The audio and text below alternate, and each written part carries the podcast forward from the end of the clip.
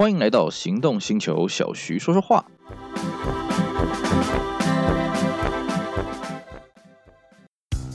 你终究要开欧洲车的，为什么不一开始就开新世代 Skoda Fabia？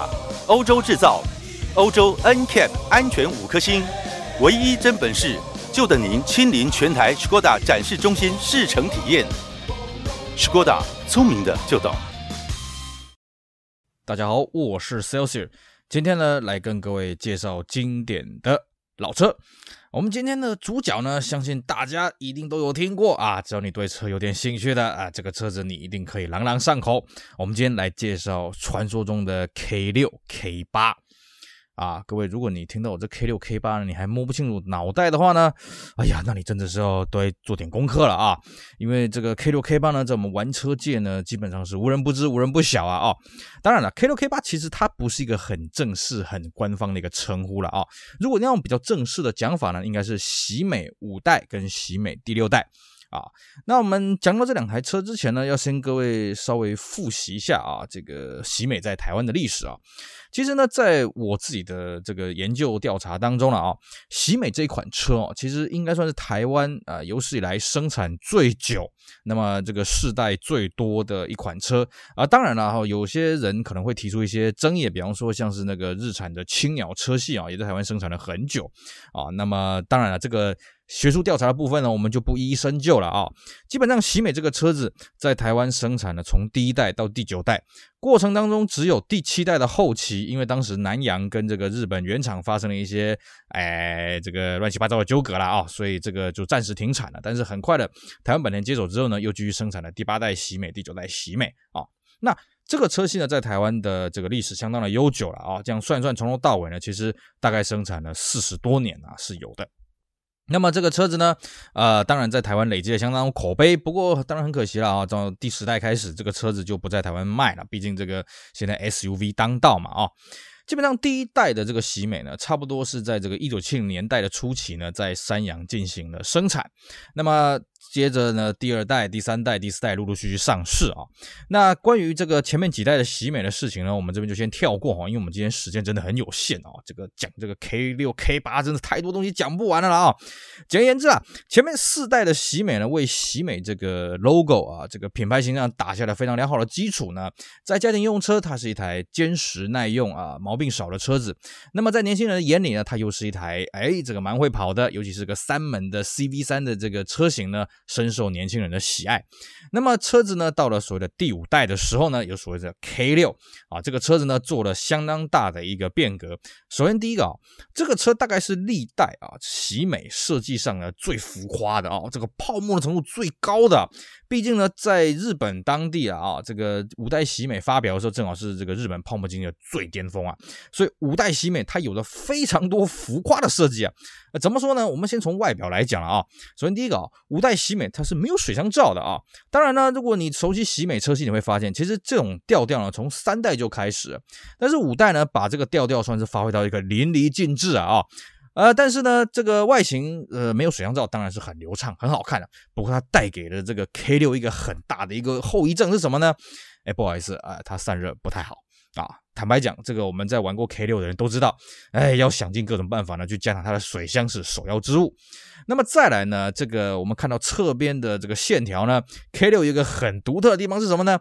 各位，你看到它开门的门把了啊、这个真的是长得非常的特异啊！这个这种造型呢，我敢讲啊，在轿车这个同级车了啊，或者其他轿车，你是看不到第二种这种设计的啊。那新鲜度很够了，不过呢，很可惜啊，这种设计呢非常容易坏啊。我也不知道是材质设计不良，还是它先天的立背有问题了啊。当然，后面的 K 八呢有把这个。驾驶啊，这个车门的门把呢，改成传统外拉式的，哎，不好意思，也是很容易坏了啊。这个我们在开 K 六 K 八的那个行李箱里面都要备一两个门把，以备不时之需啊。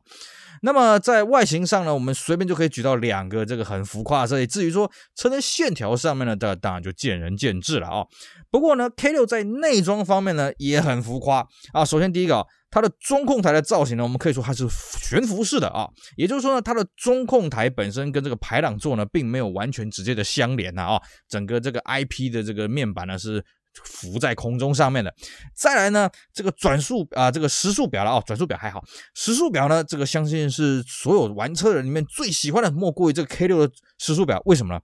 因为呢，它的起点是从九点钟开始的，所以呢，你时速只要开到一百的时候呢，其实这个指针呢，大概就已经到这个呃这个一两点钟的位置，我看起来非常的开心了，对不对？我感觉起来好像开一般的车开到一百四、一百六那种感觉嘛，对不对？那转速表它的起始的位置呢，也差不多啊，所以那个稍微拉一下转速，哎呦，好像一般的车子拉了五六千转那种感觉了，是不是？那浮夸之计了，但是也有它这个不太实用的地方了啊，因为坦白讲。我觉得啊，K 六的这个内装的设计啊，实用性是相对的低啊。怎么说呢？来，我们讲它的中控台是漂浮在这个算是悬浮式的嘛啊，那它跟排挡座之间基本上没有直接的相连。那不好意思啊，既然它没有直接相连呢，所以它这个中间衔接部分，一般我们会把它做成一个置物的空间啊。不好意思，K6 就没有这个置物的空间了。那么再来呢，哎，你这个延伸下整个排挡座本身呢，也没什么置物做空，呃，没什么置物的空间了啊。所以呢，当然了，在当年呢，哦，这个汽车设计的时候，那时候手机还是黑金刚，谁跟你黑金刚放在中控台了，对不对？黑金刚这种东西呢，就是要放在椅子上面，越大只越好，给人家看的。那你时过境迁了，你现在我们大家人手一机啊，尤其这种智慧型手机越来越大只嘛，对不对？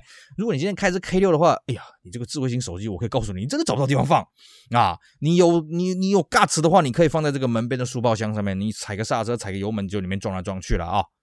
你说我不能放在副驾驶座的椅子上吗？是啊，它的副驾驶椅子哦，其实凹陷的程度没有很大，所以呢，你也很容易踩个刹车，手机往前飞。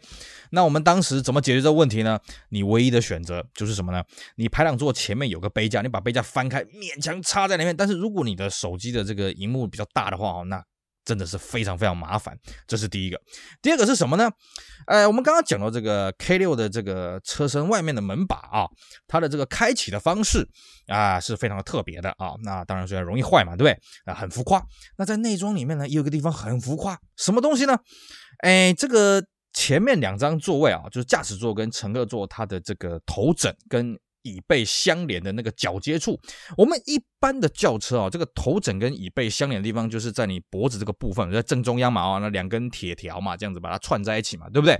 比如像早年的 Volvo 这个二四零，它是做一体式的啊，这个也是蛮特别的。呃，不好意思啊，这个在 K 六面前，这个都不算什么。K 六的连接在哪里呢？哎，在两边，什么意思呢？哎，你如果是驾驶座，像我们台湾是左驾啊，驾驶座的这个椅子呢，这个椅。头枕跟这个椅背相连的地方呢，在左边。那么助手席呢，是在这个头枕跟这个这个这头枕跟这个椅背啊相连的地方是在头枕的右边。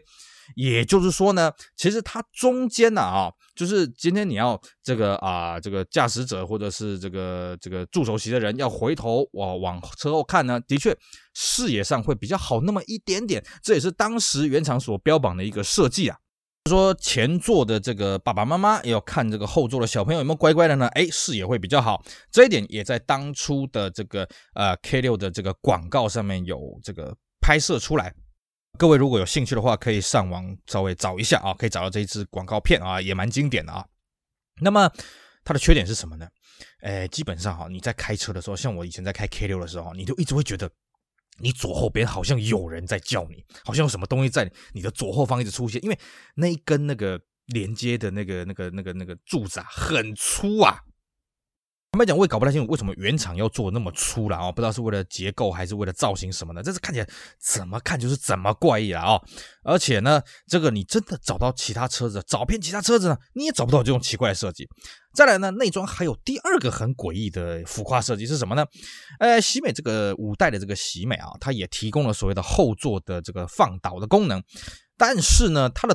那个后座的头枕啊，是不会跟着放倒的，它后座头枕呢是直接粘在这个后舱板上面的啊，那造型也非常的诡异啊。你要说这个，那么还有哪台车后座造型这么诡异呢？我大概只想得到后来在大概两千零八年左右，这裕隆生产的这个 Bluebird Sylvia 啊，但是也没这么的浮夸了。Bluebird Sylvia 的后座只是标榜啊，我像这个海扇贝的这种后座的造型，但是呢，呃，喜美这个五代啊 K 六这个后座造型真是，哎呀，这看着真是让人家很意外啊，怎么会有人想出这样的设计呢？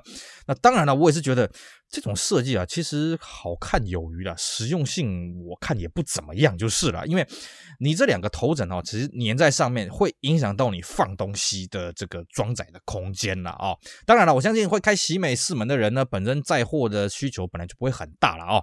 所以呢，这个内装啊，这个这个 K6 它也有这两个这个兄弟独到的见解啊，是不是让人家真是印象深刻啊？然后再来呢，这个引擎方面呢，在 K6 的时候呢，也做了一个相当大的一个突破啊、大家最耳熟能详的莫过于就是这个 VTEC 引擎的投产。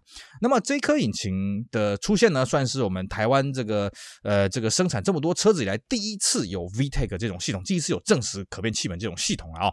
所以当时他在上市的广告的时候，他当然也是。强打！哎我们这个车有 VTEC。当然了，大家不要高兴的太早了啊。这个所谓的 K 六的 VTEC 呢，它也不过就是单凸 VTEC 了啊。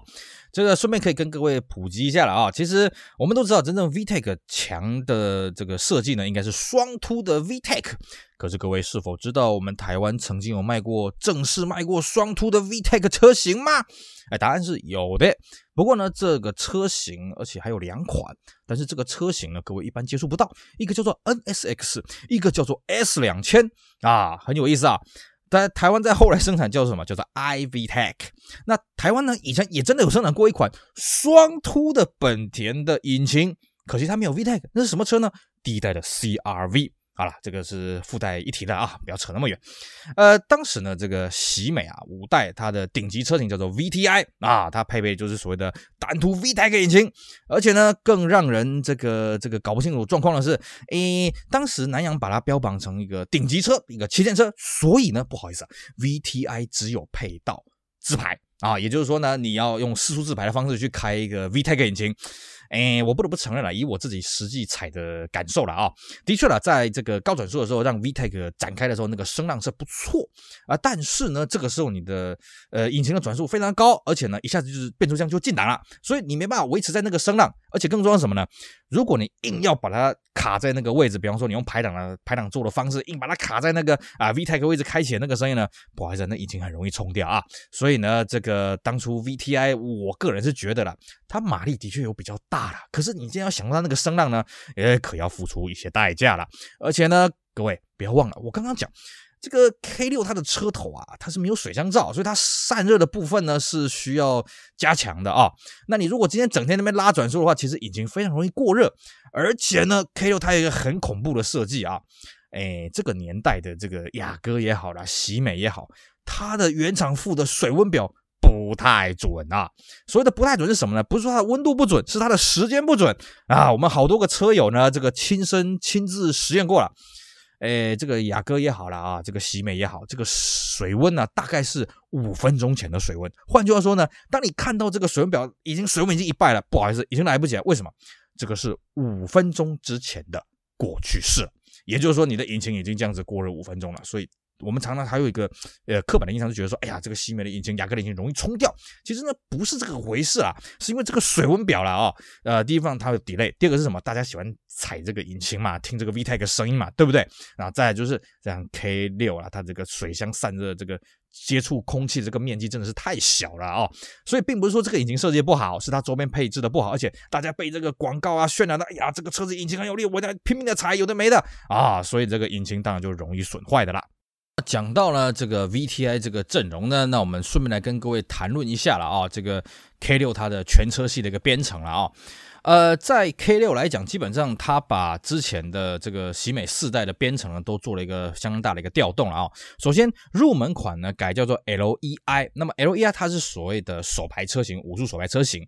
那再上去呢是所谓的 LXi，那基本上 LXi 跟 LEI 它的差别度不大啦，配备基本上是一致的，也就是把自排改成手排而已。那再上去就是顶级的 VTI。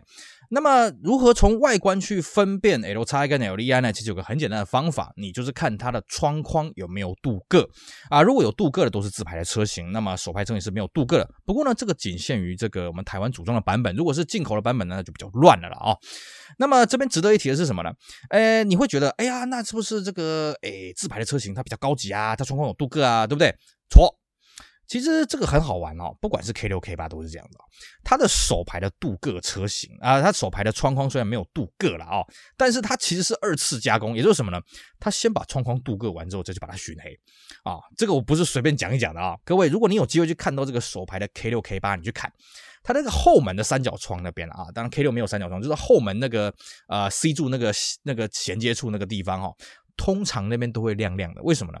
因为这个这个喷黑的黑漆啊，它久了之后啊，因为那边容易撞风嘛，哦，容易积水嘛，什么那个黑漆容易剥落，你就会看到那个镀铬亮亮的那个原色了。然后再仔细看，其实它整个就是。镀完铬之后呢，再重新去熏黑的，我也不懂为什么要这样子，然后多此一举嘛。哦，那当然啦，这个 LXi 跟 LEI 它基本上配的刹车是前碟后鼓，那 VTI 配的是四轮碟刹。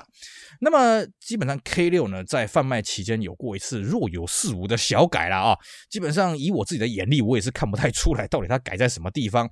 那小改之后呢，它追加了一个所谓的 GLXi 的版本，那也就是说把 LXi 的配备再做一个提升，大致而言它的配备是跟啊、这个 VTI 比。比较接近的啦啊，那同一时间呢，因为它要提升它的战斗力，所以呢，这个原厂也推出了一些特试车，像比方说什么 CD Luxury，那顾名思义嘛，它就是多，主要是多了 CD 了啊。那还有追加了一个这个这个台制的铝圈的造型啊，看起来比较炫一点了啊。呃，因为毕竟啊、一开始这个 LEI 跟 LXi 它配的都是所谓的铁圈的啊，那当然 VTI 配的是所谓的铝圈。啊，那大概呃 K 六的车系的编程大概是这个样子的。那这个车系的编程呢，也被后面的 K 八所沿用了哦。那这个呃 K 八至于 K 八的状况是怎么样呢？我们今天呢，因为时间的关系呢，哎，没想到 K 六可以讲这么多，没关系，我们 K 八的部分呢，我们留待下回去分享了哦。我们。这个到底 K 六有什么魅力？还有 K 八后来呢？啊，有什么不一样的变化呢？我们就留待下回再跟大家讲解喽。好，我是 Celsius，非常感谢今天大家的收听，也希望大家继续期待我们下一集来继续讲讲 K 六跟 K 八的故事。各位不要错过喽，我们下回再见，拜拜。